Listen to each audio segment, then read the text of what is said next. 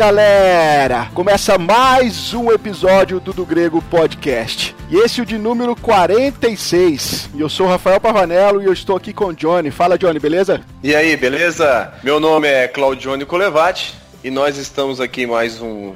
um mas olha, eu já ia falar Você já é de olho na letra. letra. Tem que esquecer um pouco de olho na letra hoje.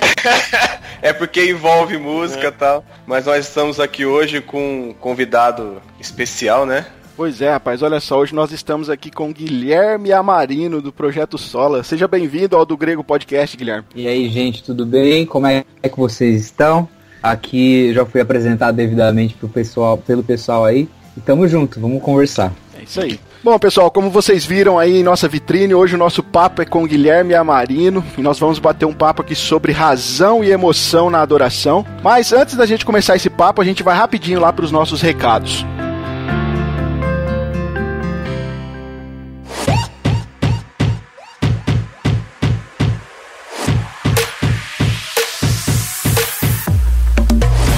Bom, pessoal, nos recados de hoje, nós queremos aqui enfatizar para vocês aí que nós estamos, né, trabalhando lá firme e forte no De Olho na Letra, hein, Johnny?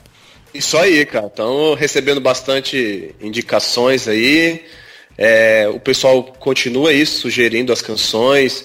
As críticas também estão sendo muito construtivas para a gente é, ir buscando sempre o equilíbrio, mas eu, eu, eu, eu, entendo que o pessoal tem gostado e, e vamos que vamos aí, é. cara. Para quem, Para quem tá chegando agora e não sabe o que é o De Olho na Letra, explica um pouco aí, John. É, a ideia do De Olho na Letra é. Nós pegamos canções é, Ultimamente mais canções cristãs, né? Mas logo vamos também acabar chegando em canções chamadas seculares, né? E aí a gente faz uma análise da letra, né? Buscando, vendo se ela tem coerência bíblica ou não, se ela canta as escrituras ou não. E aí a gente deixa como recomendado ou não para ser cantada em culto público ou, ou não, ou só, só ser é, pessoas que gostam de ouvir música mesmo boa tal. A ideia é essa aqui, é ajudar a todas as pessoas que gostam de ouvir canções buscar entender e conhecer o que está cantando. E se aquilo que ela está cantando é coerente com a Bíblia ou não. E no caso das canções seculares, é a gente tentar buscar nessas letras algo que possa estar cantando, talvez indiretamente, é,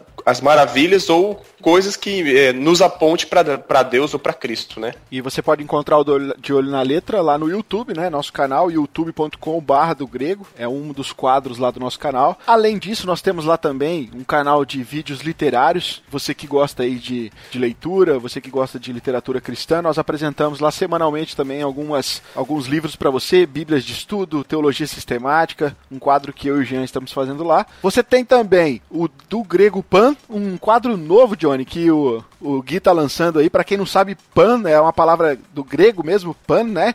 Que significa tudo. Ou seja, a intenção ali do quadro é dar uma visão panorâmica cristã do mundo e alguns conceitos diversos com relação aí à cultura uh, diversa, seja filme, seja séries. O Gui já lançou o primeiro episódio, já tá lá. Se você quiser assistir, já pode acessar o nosso canal lá no YouTube, já vê e já tá aí preparando o próximo que vai provavelmente vai ser acho que mensal, ele falou, né, Johnny? É, acho que a ideia inicial é um por mês, né? É. E vale lembrar também, nós também estamos nas redes sociais, né, no Facebook, Instagram, arroba do Grego Podcast. Temos também o nosso site, é, www.dogrego.com. Temos também agora, é, para o pessoal ficar aí que, que curte nosso conteúdo, nós vamos começar também aquele quadro, o do Grego Responde onde as pessoas vão estar enviando algumas perguntas ou tirando algumas dúvidas de, de temas teologia, do dia a dia que seja. E a, a gente também está com essa proposta que provavelmente no mês de maio nós já vamos ter o primeiro do Grego Responde. E acompanha lá as nossas redes sociais, nos siga, nos, se inscreve no nosso canal. A gente também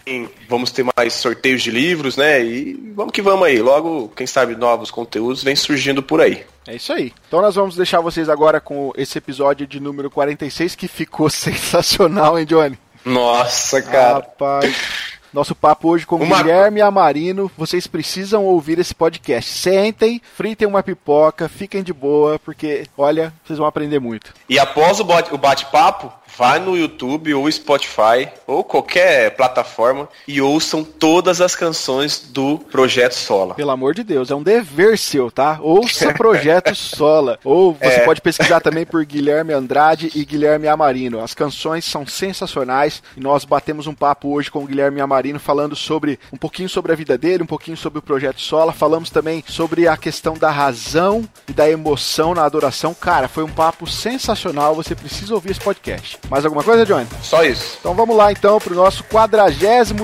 episódio.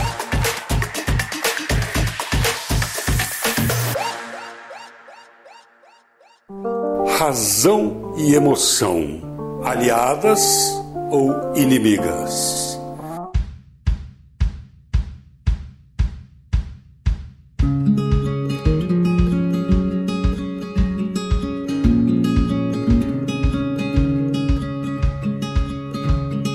Bom, pessoal, vamos começar então, primeiramente aqui deixando o nosso convidado se apresentar, né? Caso vocês ainda não conheçam o Guilherme. E o Guilherme é uma pessoa multifacetada, rapaz. Eu tava dando uma lida, o cara é teólogo, o cara é músico, multi-instrumentista, compositor, poeta, escritor, professor.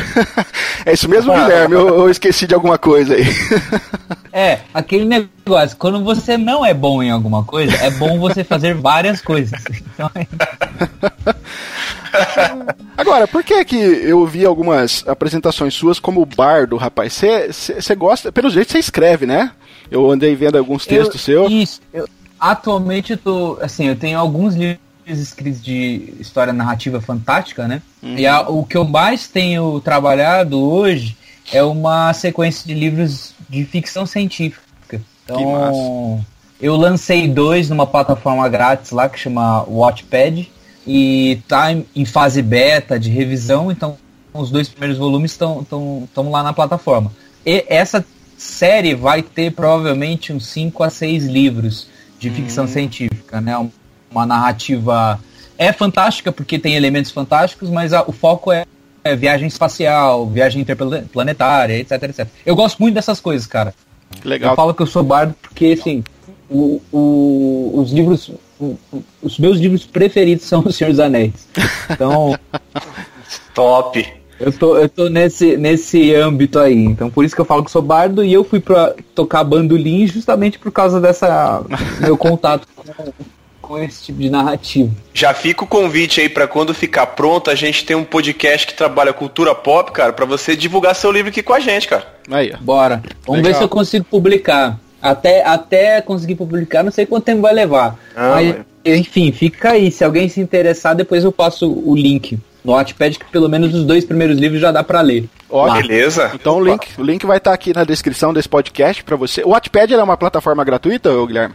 É, é, um, é um esquema assim, o que é o Wattpad? É para escritor amador, tipo a gente, hum.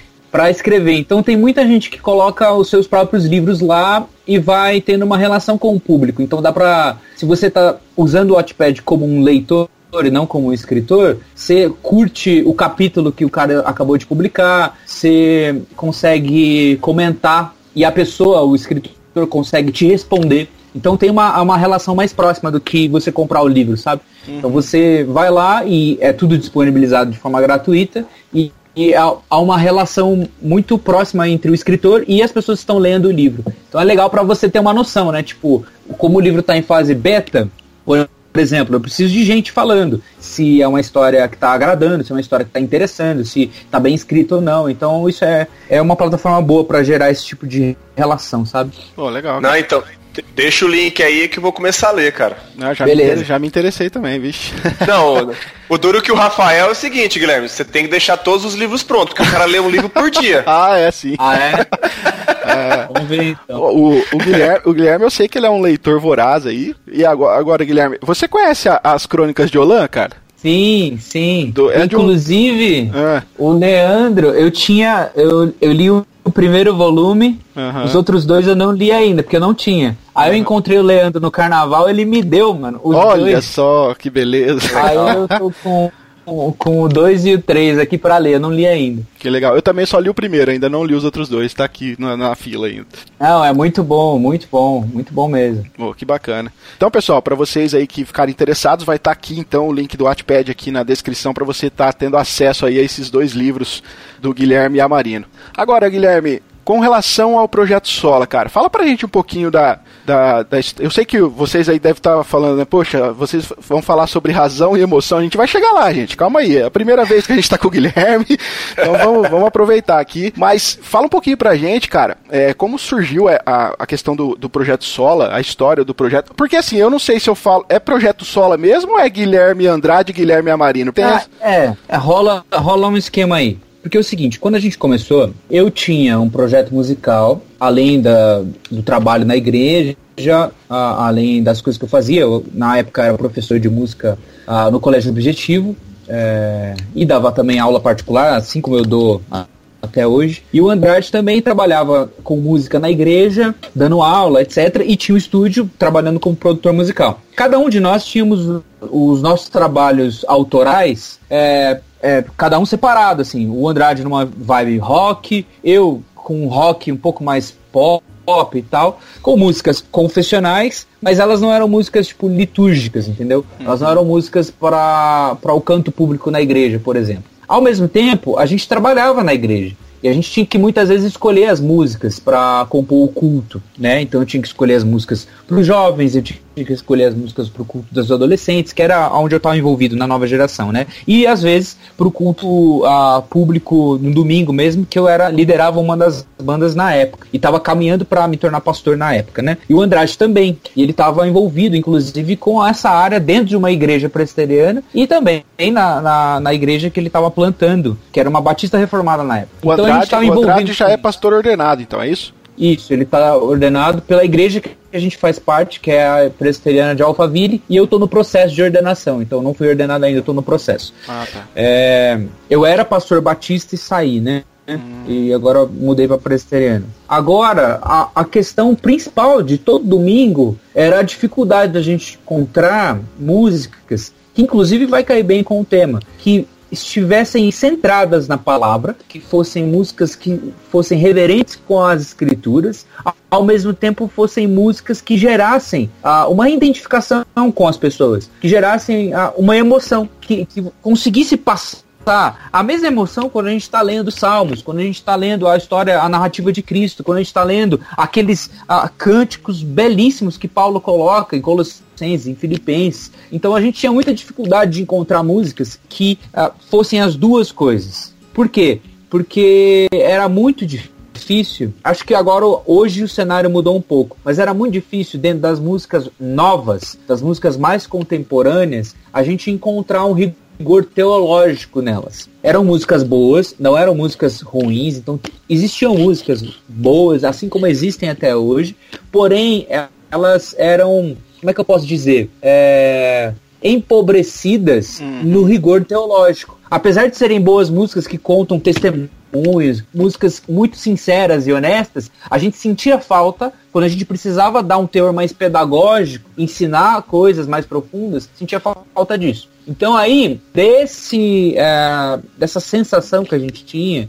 dessa angústia que a gente tinha, dessa falta que a gente sentia na igreja, a gente começou a compor músicas assim. O Andrade tinha algumas músicas, eu tinha acabado de escrever Redenção, e aí a gente trocando mostrando uma música pro outro, porque essas músicas, como eram mais litúrgicas, não cabiam dentro dos projetos autorais de cada um separado. Sim. Então daí a gente falou, por que, que a gente não grava junto essas músicas e passa para as nossas igrejas? Porque daí elas começam a tocar na igreja, tem um arranjo é, mais elaborado e tal. Algumas, por exemplo, Redenção já tocava na igreja que eu fazia parte, entendeu? A gente já, já tava na igreja, só que não tinha uma gravação pra gente passar para outros amigos e tal, a gente decidiu fazer e se, decidiu se juntar para gravar principalmente duas canções, Redenção e Isaías 53.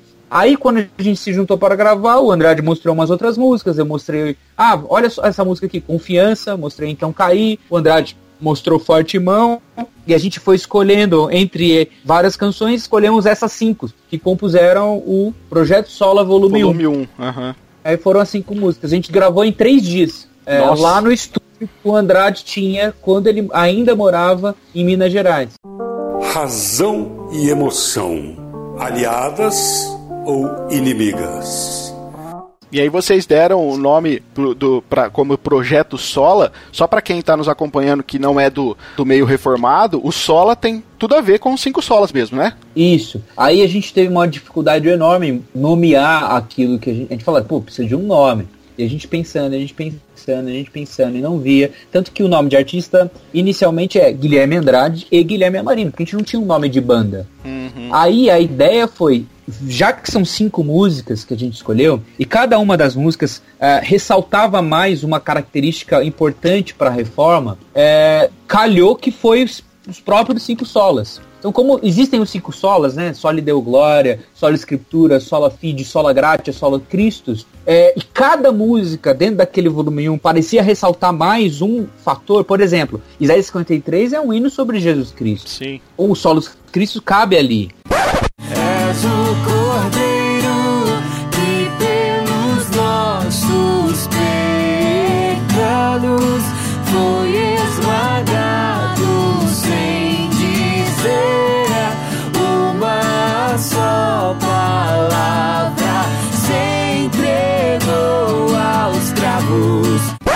É. A, a música Então Cair, ela fala muito de graça, fala dessa graça que transforma, fala do arrependimento, fala todo esse processo. Então, sola gratia.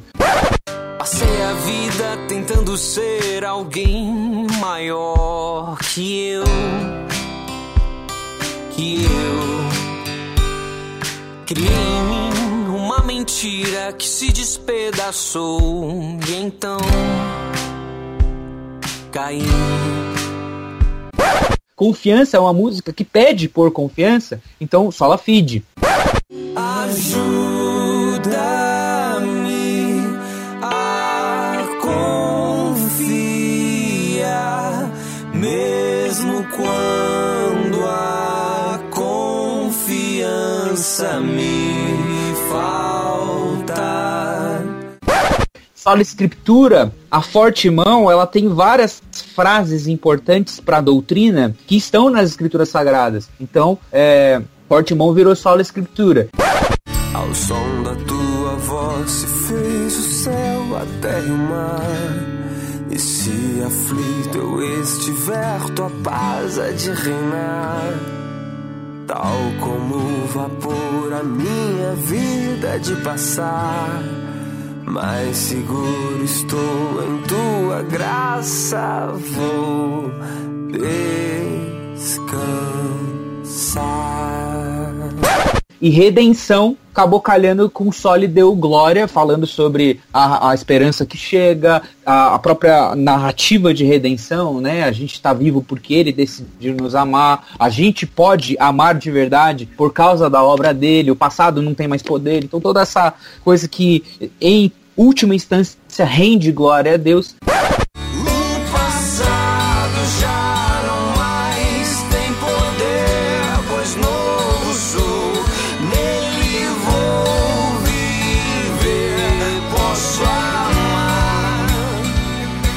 Aí meio que calhou tudo isso. Aí a gente decidiu por chamar essas cinco músicas dentro do álbum de Projeto Sola, volume 1. Só que aí Projeto Sola acabou virando o nome da banda, porque todo mundo conhecia a gente sobre Sola. Pô, legal. E vocês, vocês mantêm um estilo meio meio country folk, é uma pegada bem, bem, nessa, bem nessa linha mesmo, né? As músicas de vocês, né? É, é, a gente decidiu. Na verdade, era uma, é um estilo que eu gosto muito, o Andrade gosta muito, a gente gosta de ouvir, então eu gosto de ouvir desde o country clássico dos Estados Unidos até é, o, o, bluegrass, o uhum. folk, desde Bob Dylan, Johnny Cash, até Mumford Sons, Of Monsters and Men, é, Mighty Oaks e outras bandas assim voltadas para esse estilo, né? As manifestações daqui do Brasil disso também. Tinha na época uma banda que era na verdade uma dupla de dois artistas de bandas diferentes chamada Pouca Vogal, que era o Humberto Gesker do Engenheiros Havaí e o Duca Lendecker da Cidadão Quem. E aí eles tinham esse projeto que também era uma, uma música regional, sulista, que tinha uma cara de folk, sabe? Uhum. E aí tinha esse esquema de bumbo também e tal. E a gente gostava disso, gostava dessa coisa violão, vamos colocar uns outros instrumentos, um bandolim, uma gaita, uhum. um banjo, é, as percussões fortes, né? Então foi algo que chamou nossa atenção, combinou com a composição das músicas, é, é, deu, deu muito certo com os arranjos, é a proposta mais minimalista que a gente tinha na época e foi virando o nosso estilo, né? A gente foi encontrando assim o nosso estilo próprio uh, na composição dos arranjos e tal. E calha muito bem com o canto público, né? Não que sim, sim.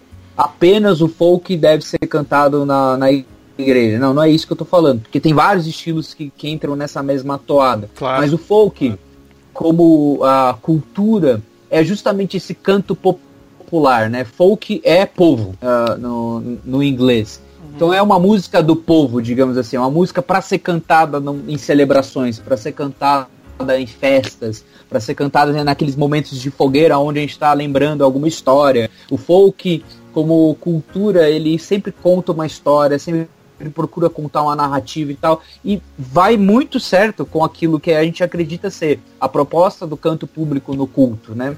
Então acabou sendo vários fatores assim que contribuíram para que a gente compusesse os arranjos e faz, fizesse, tivesse esse estilo folk na, nas músicas. Né? Razão e emoção, aliadas ou inimigas? Ô Guilherme, você, fa você falando da, das, das, da batida, da, dos instrumentos, tudo, eu acho que uma música que fica bem clara é, com essa relação que eu até, quando eu ouvi a primeira vez, e hoje eu, eu ouço, se pudesse tocar, acho que todo, todo domingo, ou eu imagino como que seria até é, você acabar de sair do, do mar quando é, Deus salva o povo de Moisés, que é a música Êxodo, que vocês conseguem trabalhar, né? A saída do Egito, depois com a, a morte de, de Cristo na, na, na, cruz. Cara, a pegada que vocês fazem ali é uma coisa, tipo assim, parece até um exército cantando, cara, quando fala, né, sobre nosso Deus. Cara, é fantástica essa canção.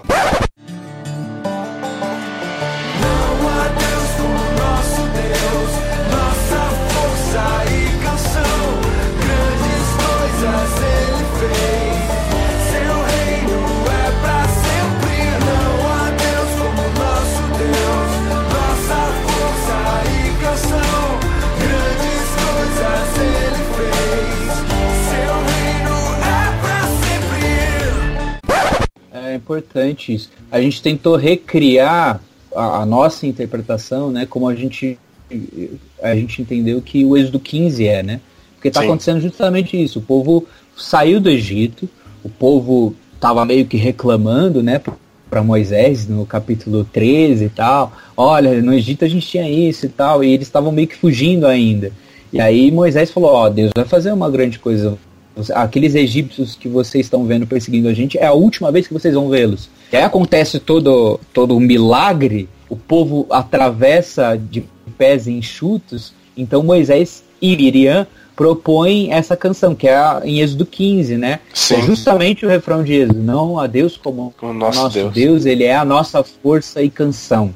Isso é Sim. é repetido em alguns outros salmos e tudo mais, mas é ali, no Êxodo 15, que a gente vê a primeira vez retratado nas escrituras que um povo está cantando como um povo. Sim.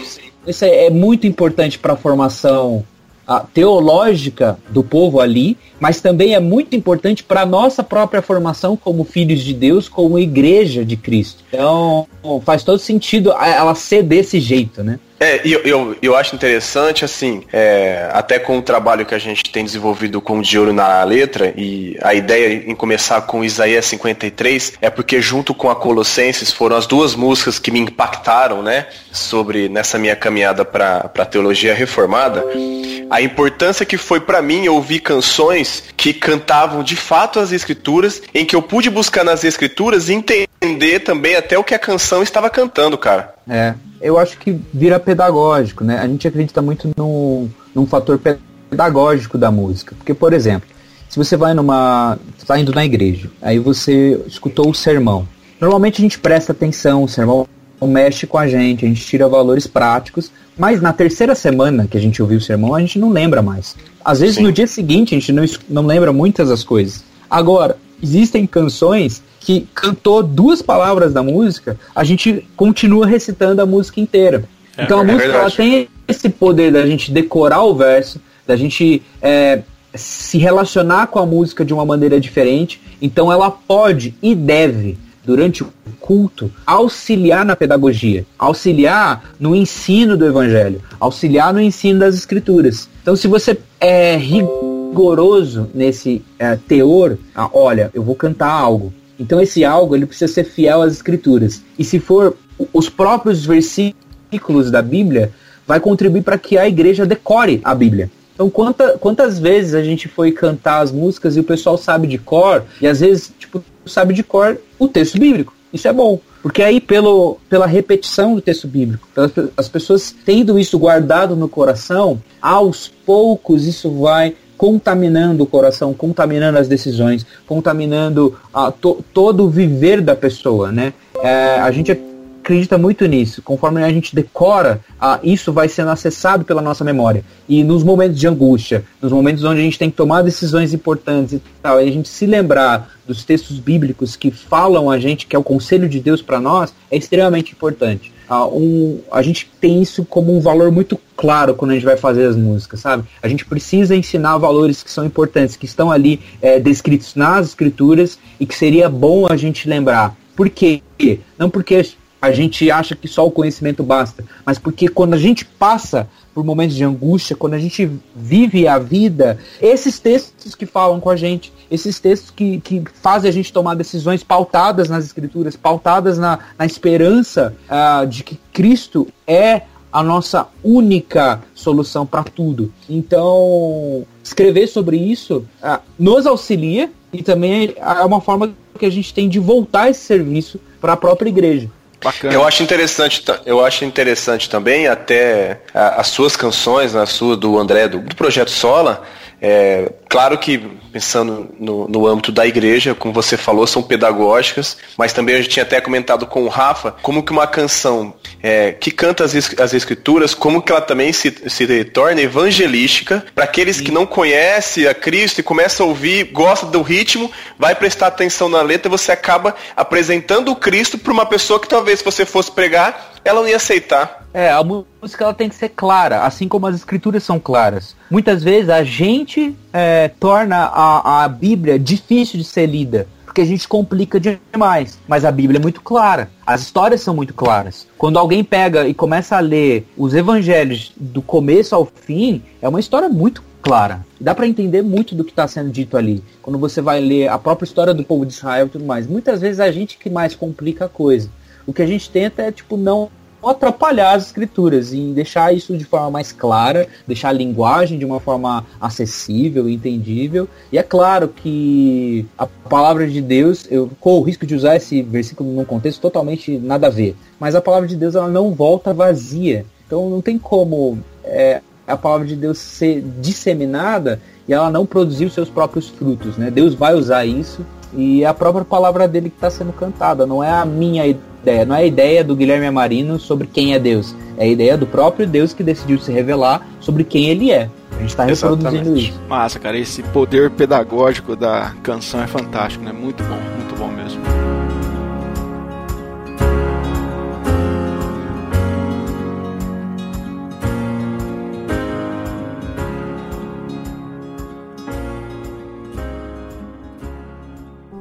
razão e emoção, aliadas ou inimigas?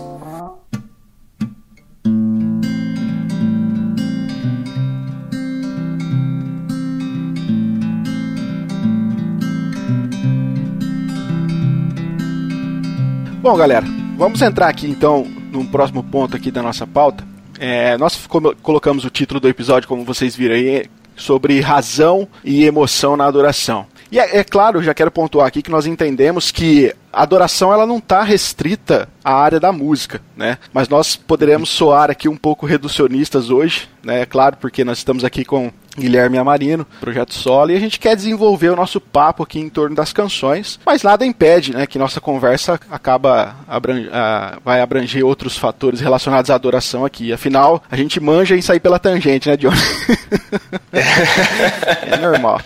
Bom, é, Guilherme, é o seguinte, cara, nós, nós temos pelo menos dois cenários no contexto evangélico hoje, né? O primeiro são algumas comunidades em que as canções que são entoadas ali, elas focam em despertar a emoção das pessoas, são canções tidas como de adoração que se concentram no emocionalismo, na, na, na, questão melódica ali, com tons menores, várias repetições de mesmas frases, e no afã de chocar na emoção, eles acabam não tendo esse rigor teológico que você já acabou de explicar, essa, eles esquecem um uhum. pouco da sã doutrina, das verdades bíblicas das letras. Porém, no, por outro lado, ao tentar fazer um contraponto a esses movimentos, outras comunidades elas tendem a criar uma dicotomia entre a devoção piedosa a Deus, que envolve os sentimentos, e a ortodoxia do pensamento. E aí, nesse cenário, cara, a gente acaba, é, a emoção, na verdade, ela acaba sendo até excluída da adoração. Então, assim, Sim. Guilherme, como, é, quando nós paramos para ouvir as canções do Projeto Sola, é, fica muito evidente para nós, cara, que as letras de vocês, elas possuem um forte fundamento bíblico, com ênfase na sã doutrina, nas verdades das escrituras. Mas é claro também que a gente não tem como não notar o trabalho desenvolvido no campo melódico, harmônico das canções, que junto da boa letra, não tem como não tocar os nossos sentimentos, não tocar os nossos afetos. Nós falamos aqui da música, por exemplo, Isaías 53, quando a gente canta ela no, no nosso culto, ou quando eu ouço ela, não tem como eu não ser edificado pela letra, né, pela exaltação de Cristo, mas ao mesmo tempo não me emocionar com aquilo que está sendo cantado, não só pela letra, mas também pela estética da música em si. Então, como é que vocês conseguem, cara, juntar a razão e a emoção nas canções, mas sem forçar um, um emocionalismo vazio e ao mesmo tempo também preservando essa doutrina? É, a gente acredita que a arte, é,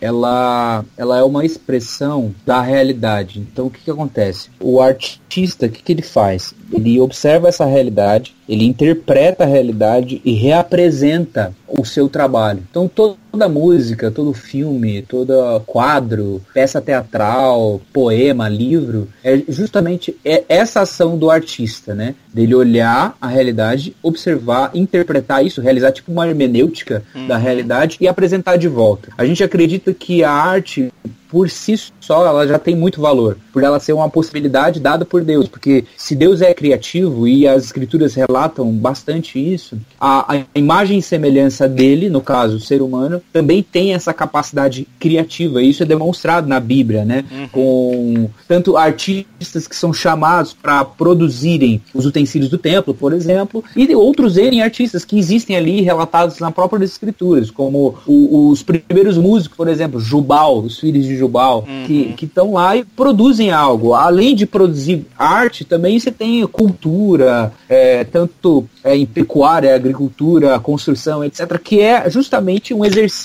disso, de eu reinterpretar a realidade, construir e produzir algo. Então isso exige um certo labor, mas o produto disso pode ser visto com grande beleza. Sim. Quantas vezes a gente não escutou, por exemplo, ah, quando você está vendo um filme, ou então só escutando uma obra de música clássica, uh, do Beethoven, do Bach, uhum. do Wagner, e aquilo te arrebata e você tá, tem um senso de beleza ali. Uhum. Ou quantas vezes numa cena, quer de um filme mais pop, como esses filmes da Marvel, quer de um filme mais cabeça e tudo mais, e você é arrebatado, você fala assim, nossa, isso aqui é muito belo. Então a arte, ela tem esse, esse senso de produzir uma reação no ser humano de sentir que ele está vendo algo muito belo, entendeu? Sim. Quase cria um paralelo quando a gente vê uma, um mar muito bonito, quando a gente vê uma cadeia de montanhas, quando a gente está vendo a natureza de alguma maneira, a, a gente também tem esse assombro diante do belo. Então,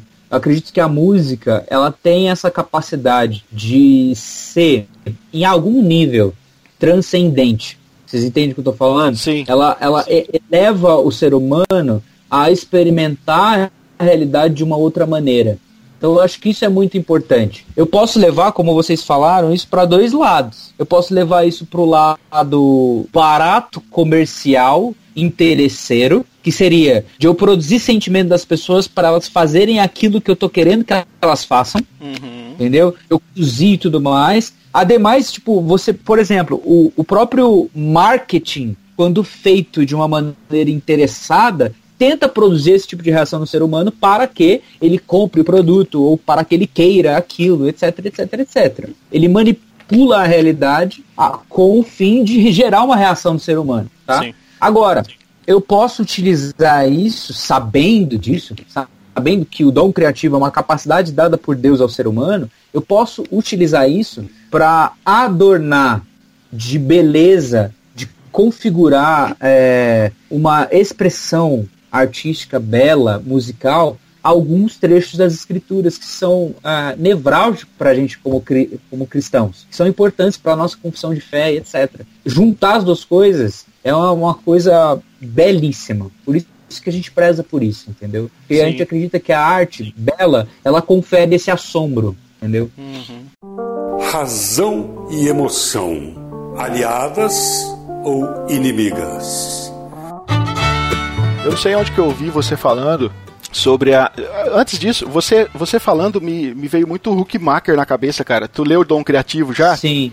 Sim, sim, é. sim. O dom criativo, filosofia estética, uhum. arte não precisa de justificativa. É, bem legal, né, cara, esses conceitos. Eu já, já li só o, o, dom criativo e eu achei, nossa, fantástico como que a gente deve olhar para a questão cultural sem necessariamente tornar aquilo é, vamos dizer, gospel, né? Como a galera gosta muito de fazer. Mas sobre o que você estava hum. colocando, cara, eu não sei, como eu disse, eu não sei onde que eu ouvi você falar, mas que eu andei ouvindo alguns podcasts e algumas coisas que você escreve eu também li. E você falou sobre a questão da reverência que vocês têm uhum. com a palavra de Deus nas canções. E eu achei muito Sim. interessante porque quando você falou da reverência, você disse não, nosso, não só no sentido de levar as escrituras a sério, como elas, elas, elas, elas é, necessitam, claro, da, da, reverência por ser a palavra de Deus, mas você levou a reverência como uma inclinação do coração, como algo Sim que envolve dedicação, que envolve cuidado, alegria, afeto. E, como eu disse já no começo, eu acho que isso fica muito claro nas canções de vocês. Né? Vocês têm isso realmente por trás quando está compondo, né? É. O, tem um, um, um, escritor que é o James K. Smith. James K. Smith. Uhum. Ele escreveu um livro que é Você é aquilo que você ama e tem uma trilogia de livros mais acadêmicos, acadêmicos que aqui foi traduzido, que é Desiring the King, Desejando o Rei reino. Uhum. Desejando o reino, imaginando o reino e aguardando o rei. Essa é a trilogia de livros dele. Ele vai de uma premissa muito agostiniana, ou seja, ele relembra muito do que Agostinho disse, e aí vai reverberar em quase total totalidade, na totalidade do que ele está falando, com os escritos de João Calvino acerca uh, de como a gente porta essa reverência e como ela contamina o nosso coração, a nossa vivência e decisões e tal, que é justamente a gente parar de pensar que o ser humano é um cérebro no palito. E, sabe esse lance do penso logo existo? Sim. É, Descartes a, até tá, tá caminhando certo para isso e tudo mais, mas isso isso não é toda a história. Isso não, não compreende a natureza do ser humano que a própria escritura revela. Em Provérbios 4, 23, fala assim, ó, sobre toda maneira, guarde o seu coração, porque é dele que procede as fontes da vida. Em vários outros trechos, quer trechos de profetas, como o do profeta Jeremias, quer do, dos textos paulinos, quando Paulo vai falar sobre as inclinações do coração. Jeremias, em outro contraponto fala que o coração do homem é enganoso. Parece que você tem uma definição sobre a natureza última do homem estando no coração e não simplesmente no pensamento. É como se a gente afundasse mais. Na, na categoria mais na borda de tudo está o pensamento. Adentrando um pouquinho mais, tem as nossas vontades. E no fundo, no cerne de tudo, está o nosso coração. Esse é o alvo de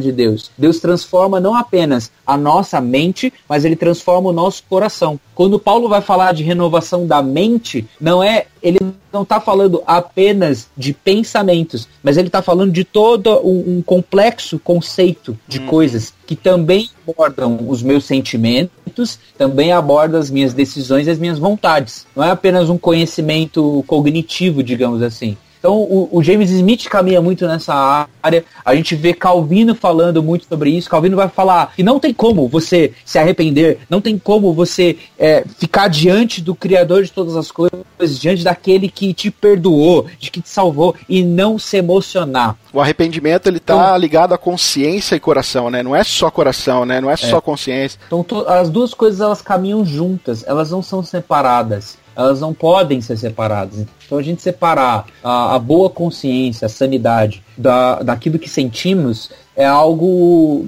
bem estranho às escrituras. Hum. Então quando eu falo de reverência, quando eu falo assim, ó, a gente está com um sentimento reverente, sabe? Então a, a, o texto bíblico, a narrativa do evangelho, da mesma forma que emocionava Jesus, então Jesus contando sobre o Pai, é, contando as parábolas, ensinando os seus discípulos, encontrando, tipo, Nicodemos, a mulher samaritana, curando, ele o faz de uma maneira muito emocionante. Sim. os textos são emocionantes. Se você vai estudar com cuidado, você vai perceber que até o texto mesmo, mesmo o texto traduzido pra gente em português, ele transmite a emoção bem claro ali. Então, quando a gente tá em contato com isso, não tem outra opção que não se emocionar também. E a, se a gente, a gente for ver, cara, os crentes primitivos, enquanto e como eles eram profundamente motivados nas suas emoções pela experiência de Cristo. A gente vê Paulo escrevendo aos Filipenses, lá no capítulo 3, ele vai falar da sublimidade do conhecimento de Cristo Jesus, meu Senhor. Aí você vê o apóstolo Pedro, né, falando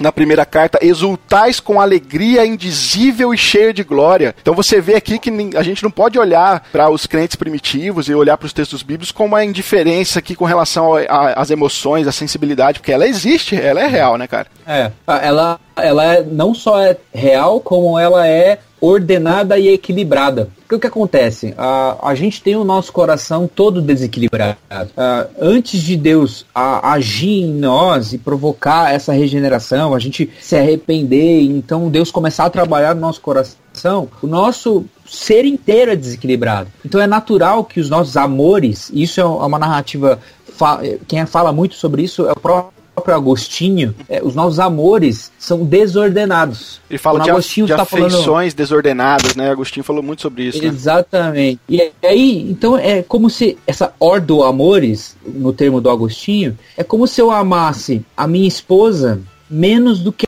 ela deve ser amada pela instrução de Deus. Uhum. E amasse uma cadeira mais do que ela deve ser amada. É como se tivesse tudo desequilibrado. E o que, que o amor de Deus faz? E o que, que, a, o que, que acontece quando as escrituras contaminam o meu coração, as escrituras confrontam esses meus amores, então o amor de Deus ele reordena as coisas. Então eu amo como eu tenho que amar. Por isso que lá em Redenção, é, quando eu vou falar tipo, nele eu vou viver, eu posso amar. Por quê? Eu posso amar direito agora. Uhum. Agora eu posso amar como eu verdadeiramente tenho que amar a Deus, como eu verdadeiramente tenho que amar os outros, qual vai ser a minha relação, as minhas afeições religiosas, lembrando um pouco até do Jonathan Edwards, Edwards uhum. com todas as coisas, entendeu? Com, com o meu trabalho, com a minha dedicação nos estudos, com a minha própria igreja, a minha relação de amizades que eu posso ter, a relação de expectativas que eu tenho comigo mesmo, então tudo é reordenado, os afetos são reordenados e isso é um ponto central para tudo, para tudo na vida razão e emoção, aliadas ou inimigas?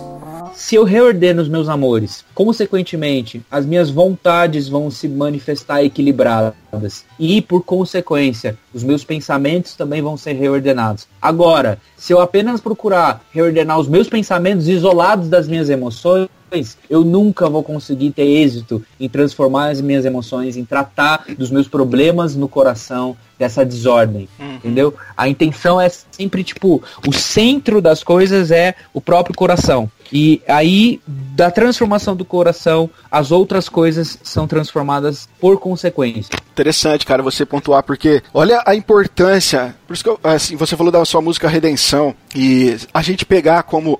se a gente. Você acabou de falar sobre a questão do coração e de como as nossas afeições são desordenadas. Tudo isso a gente, a gente sabe que é por causa dos efeitos da, noéticos da queda, né? Que todo o conhecimento que nós temos Sim. de Deus, ele, ele é distorcido de alguma forma. E a, a expressão dessa distorção, ela, ela é idolatria, justamente. A, a, a gente sabe que a queda ela não teve poder suficiente para nos fazer perder essa inclinação para adorar, mas ela foi eficiente quanto a nos fazer perder de vista o alvo original dessa inclinação, né? Uhum. Então, essa distorção, ela vai se dar primeiro no centro das nossas vontades, no nosso coração, que é onde vai manifestar ali as nossas expressões, é, acaba expressando as, as nossas expressões externas de adoração. E aí, olha como a importância de uma canção como a redenção, por exemplo, para nos ajudar a reordenar aquilo que está desordenado em nós, porque ela canta a palavra e justamente ela traz esse conceito de aonde nós, porque às vezes nós queremos redi nos redimir ah, nas coisas criadas e a gente esquece que nós só temos redenção no Criador, né? Então, olha onde a gente vai, uhum. cara, com uma letra bem escrita e bem, e bem pensada, né? Fantástico, cara, fantástico. É.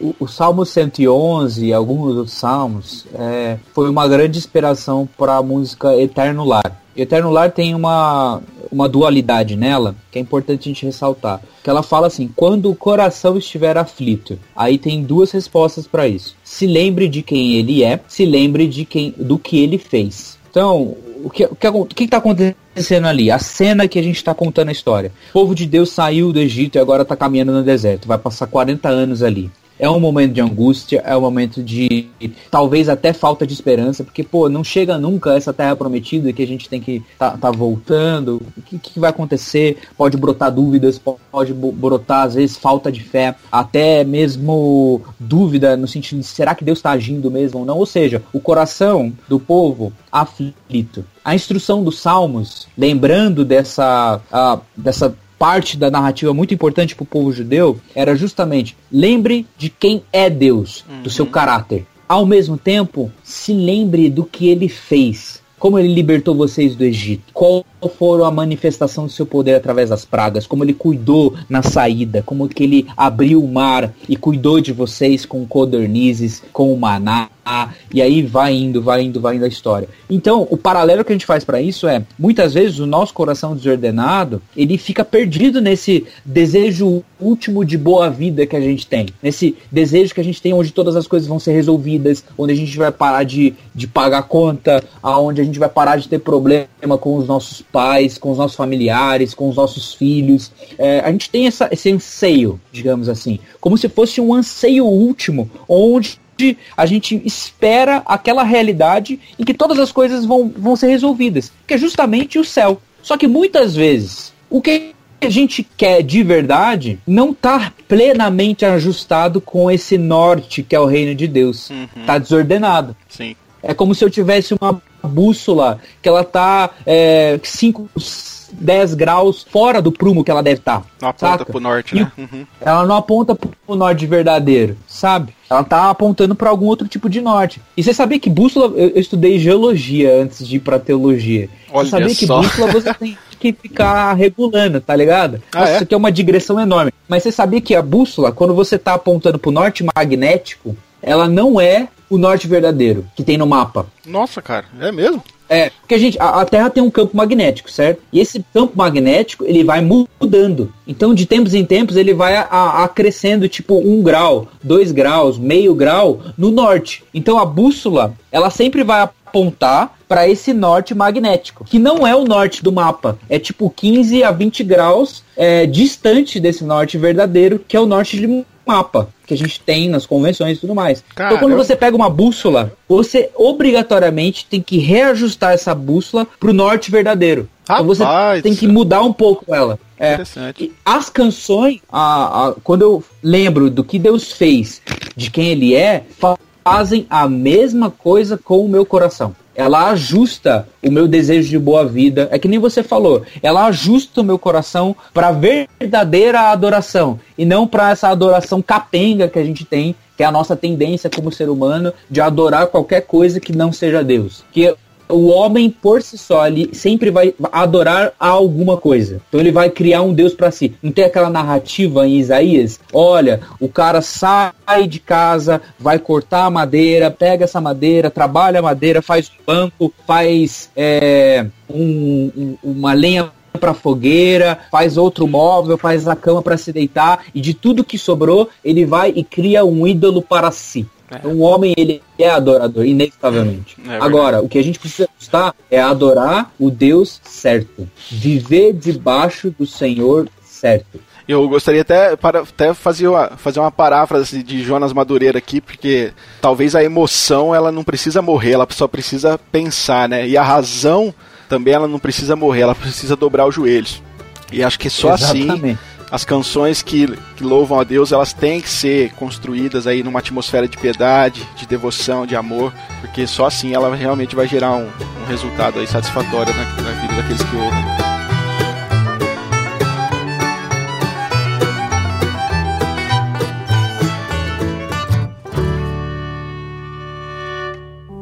razão e emoção, aliadas ou inimigas.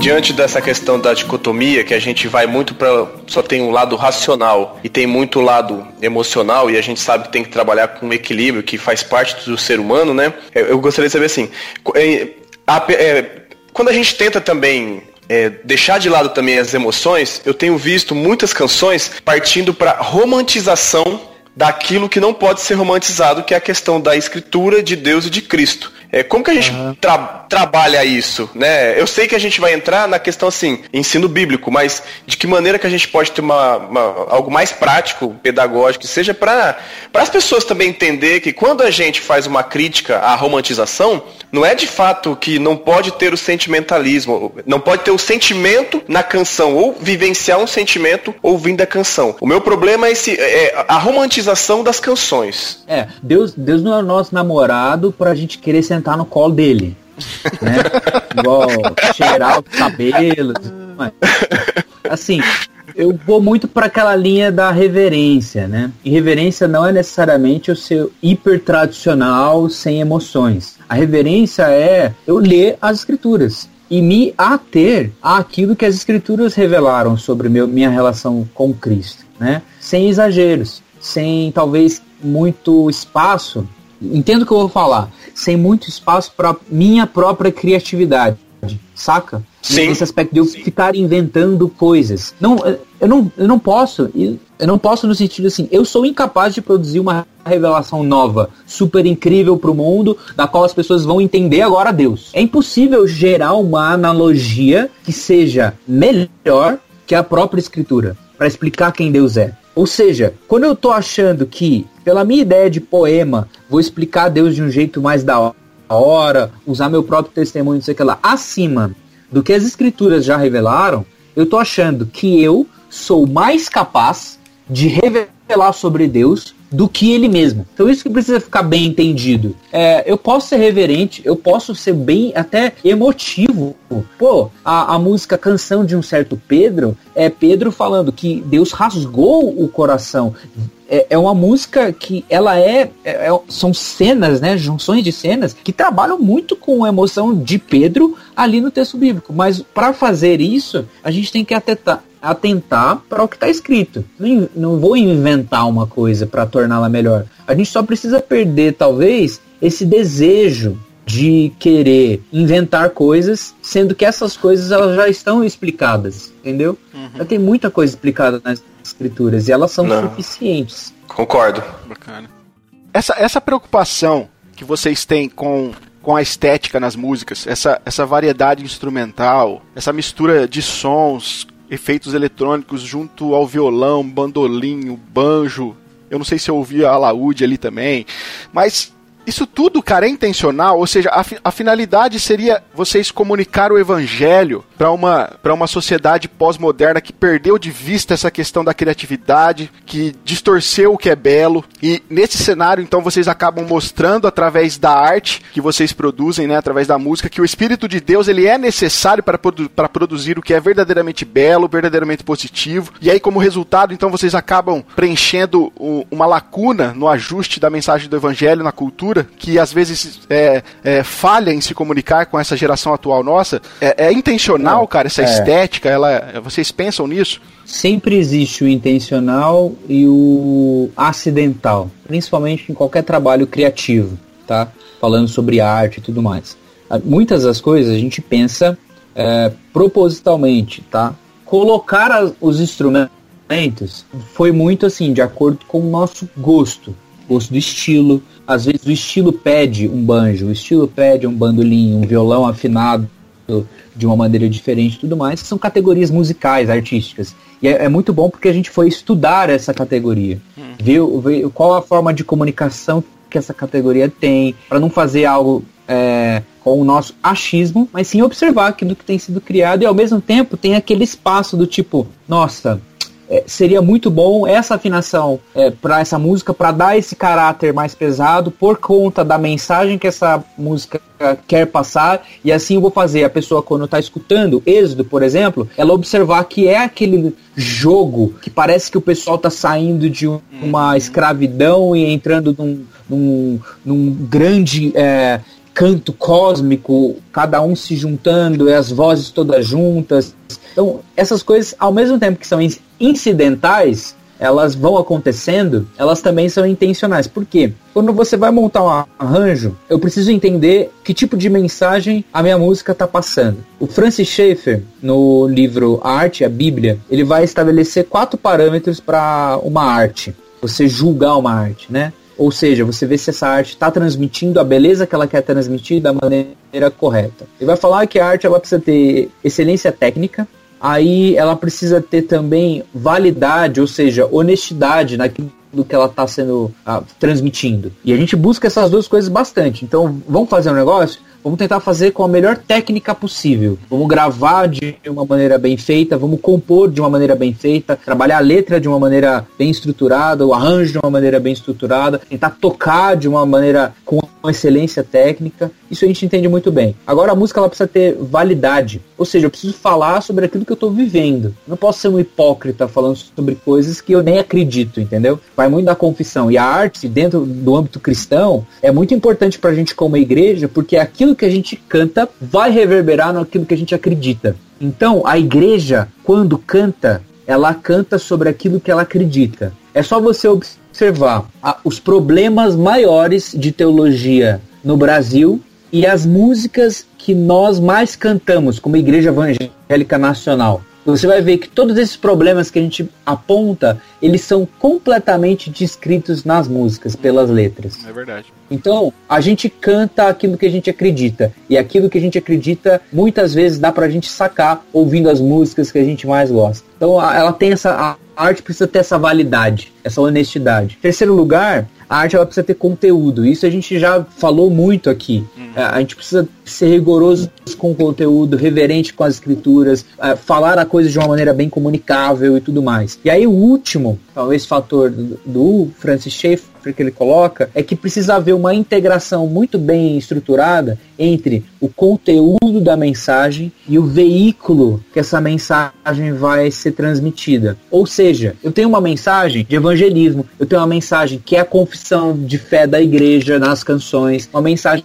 que muitas vezes é para alguém que está sofrendo, está passando uma situação difícil de falta de fé, uma situação onde ela está cansada, por exemplo, e está sem esperança. Então eu preciso comunicar isso integrando com esse veículo. Eu estou fazendo uma música, por exemplo, o que, que é esse veículo? Essa música vai ser agitada ou não é se a música vai transmitir um teor pesado, triste ou não, entendeu? Então tudo isso ele precisa ser muito intencional e a gente sempre pensa, ó, essa música precisa ser mais rápida ou mais devagar? O que que ela tá falando? A gente observa todas essas características, sabe? Então é assim, é, é intencional é, de tudo. Porque se Deus é o Senhor de todas as coisas, ele é Senhor sobre tudo, e não existe nada que não esteja sob seu alcance, sob seu domínio, sob seu poder, a gente acredita que até nos parâmetros estéticos, que muitas vezes a gente não dá bola, a gente fala assim, ah, mas isso é só por estética. A gente acredita que Deus está lá também, e controla também, e que é importante também, sabe? Então tudo isso acaba contribuindo muito para comunicar. Eu tenho certeza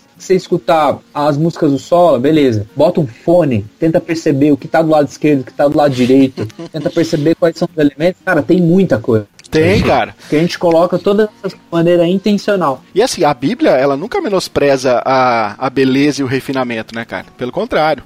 Então eu acho isso extremamente válido. E é assim, eu fico, eu fico abismado. É só você e o, e o Andrade, cara, vocês têm essa variedade de instrumento. É claro que no estúdio vocês conseguem isso, mas como que faz quando vocês tocam ao vivo também? Porque é um... a gente grava tudo também. Eu fico, eu fico com os instrumentos de corda é, mais estranhos. Então, o banjo, o bandolim, gaita, é, essas coisas ficam comigo, então eu gravo essas coisas. Aí o Andrade, quando a gente tá gravando no estúdio, tá? Uhum. Aí ele fica com a ideia das percussões para depois a gente mandar. Recentemente a gente tem mandado para um baterista gravar mesmo. Então, um estúdio próprio para bateria e tal. Aí tem gravado bateria mesmo. E quando não, ele grava as outras percussões. Aí, cordas, no caso, violinos, é, os metais, a, as guitarras, tudo a gente vai gravando e revezando. Tem o, o Lucas Branco, que é o nosso baixista, ele tem gravado com a gente também, tem feito as guitarras e tudo mais. Quando a gente vai ao vivo, o que a gente faz? Como a gente não consegue levar 15 pessoas para um, tocar a parte da orquestra, a gente coloca tudo no, no computador. A gente toca com um VS, que é o Virtual Sound. O que a gente faz? Eu toco os instrumentos que eu toco na, na gravação original, o Andrade faz o violão, o bumbo, o pandeiro, é, a gente leva o branco que toca baixo e solta as faixas, né, para tocar esses outros elementos que não estão ali fisicamente, só estão na gravação. E a gente tem levado hoje um tecladista também para compor a banda. Então ao vivo a gente faz desse jeito. É um jeito bem reduzido, só que daí com o auxílio do VS, todos esses outros elementos, essas percussões mais diferentes, às vezes uns efeitos que tem, elas vão para o som ao vivo também. Legal, cara. Vocês conseguem, vocês conseguem reproduzir basicamente aquilo que a gente ouve no, no, no MP3 ao vivo, né? É, a gente tem essa intenção. Uhum. Porque, tipo, a gente pensa num esquema assim. Pensa que, tipo, quando você vai ver uma banda ao vivo, você vai, lógico, porque você gosta das canções, você vai porque você gosta da banda, se identifica com ela, com a mensagem que ela vai passar. No caso das bandas cristãs, você vai lá porque talvez seja um culto, um encontro ah, da igreja dos jovens, alguma comemoração, alguma coisa assim. Mas além de todas essas coisas, você também vai pela experiência. Você vai participar de uma experiência, inevitavelmente. Seja isso bom ou ruim, as pessoas estão indo lá experimentar uma coisa. Agora, se nós, a gente tem todo essa, esse viés reformado de excelência, Deus, Senhor sobre todas as coisas e tal. Se a gente prover uma experiência chumbrega para as pessoas, mais ou menos, isso vai falar contra a própria mensagem que a gente está pregando. No CD a pessoa escuta um negócio, fala assim, nossa e tal. E aí ao vivo é um negócio, às vezes mal tocado, mal, mal equalizado, sem todos os elementos que ela está ouvindo. Então o que a gente tenta reproduzir assim, essa parte da excelência técnica, dessa experiência quando você está escutando a música, de ouvir mesmo esses elementos que propositalmente a gente coloca para fazer entender a mensagem que está é, sendo pregada através da canção. Então, colocando todos esses elementos de VS, de como a gente configura o som e tal, é uma forma da gente passar essa experiência em sua totalidade. Tanto com a, a, a, o conteúdo das músicas, ou seja, as letras propriamente dito. Às vezes a gente fala entre uma música ou outra, apresenta o tema, tenta aprofundar, provocar o pessoal que está ali para que eles entendam ainda mais o que está sendo cantado. E além disso, com o som, a sonoridade, as pessoas se identificarem com os sons que estão sendo tocados e assim completar, né, esse fator da experiência, emoção, razão e também os, as sensações que ela vai ser provocada ali, se juntando tudo uh, numa experiência completa, não focada apenas numa parte. Sensacional, sensacional.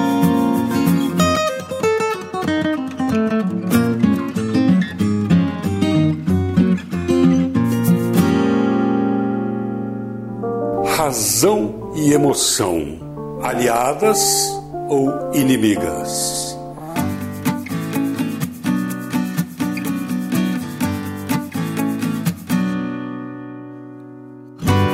Quais são aí os, os próximos passos aí do Projeto Sola para esse restante de 2020? A gente está vivendo um momento difícil, né, cara, no nosso país, no mundo é. todo, e isso acabou afetando aí a agenda de vocês, né? Mas vocês têm projetos aí para esse ano? Como é que tá a agenda aí? É, esse ano a gente iria, né? A gente não sabe ainda o que vai acontecer com isso, porque a gente está esperando os dobramentos do, do coronavírus, da Covid-19, né? Uhum. Vamos ver o que vai acontecer. Ainda é muito incerto, né? Mas esse ano a gente teria a turnê do álbum novo, que é o Homem Litúrgico. Desde abril passado, ou seja, desde abril de 2019, a gente tem lançado uma música por mês. Então começou lá por Êxodo, veio Eterno Lar, Entre Nós, e aí foi indo. Cada Vocês estão mês. o calendário litúrgico, é isso? Exatamente. É, né? Então, de acordo com as estações do calendário litúrgico, do, das temáticas levantadas, que conta justamente a narrativa bíblica, né? Uhum. Então a gente foi contando a narrativa bíblica com canções para cada época. E aí esse foi o meio que o primeiro ciclo, né? Então a gente fechou, uh, produziu, compôs, gravou todas as músicas, uh, lançou todas as músicas. A última foi O Nosso Rei, que foi lançada em março, no mês passado. Uhum. E aí então a gente fechou. Então vai ter o lançamento do álbum mesmo, vai virar um álbum lá, vamos colocar na, nos streams e tudo mais, as 12 músicas todas juntinhas na forma de álbum. E o lançamento desse álbum seria com essa turnê, onde a gente está propondo, da mesma maneira que a gente fez lá no Advento, no Natal passado, propondo cada cidade um show para a gente desfrutar disso, comemorar, celebrar junto é, e apresentar as músicas. Também a gente vai fazer isso da mesma maneira com essa turnê do Homem Litúrgico. Ao mesmo tempo, a gente tem visitado as igrejas nas agendas que eles têm convidado a gente. Então a gente é aberto a convite nas igrejas, conferências, etc. Com esse teor de visitá-las, de levar as nossas canções para as igrejas, também ter oportunidade, como a gente tem tido, de sentar com os ministérios de música das igrejas, conversar com eles e tal, de passar um pouquinho, de trocar experiência e tal, além de também divulgar é, essas músicas novas do homem litúrgico, né? Então acho que o próximo passo dentro desse ano e no próximo ainda é muito divulgar essas 12 canções. Né? Tem muito caldo ainda para rodar dessas 12 músicas. É, legal. Você tem mais alguma pergunta? Não, não. Para mim já tá muito bom, excelente. Ô, cara, cara, a gente quer te agradecer pela, pelo seu tempo aí que você doou aqui pro Do Grego Podcast, pra gente estar tá batendo esse papo que foi enriquecedor pra gente, com certeza para os nossos ouvintes também. Eu ouvi você falando que eu fiquei muito comovido porque você disse em um dos podcasts que você gravou em outras em outras em outros programas, você disse que o objetivo de vocês é servir a igreja local. E, cara, eu fiquei uhum. pensando e, e, a forma como você atendeu a nossa solicitação, a forma como você foi extremamente educado, solícito, isso mostra realmente, cara, que na prática você realmente está servindo a igreja local.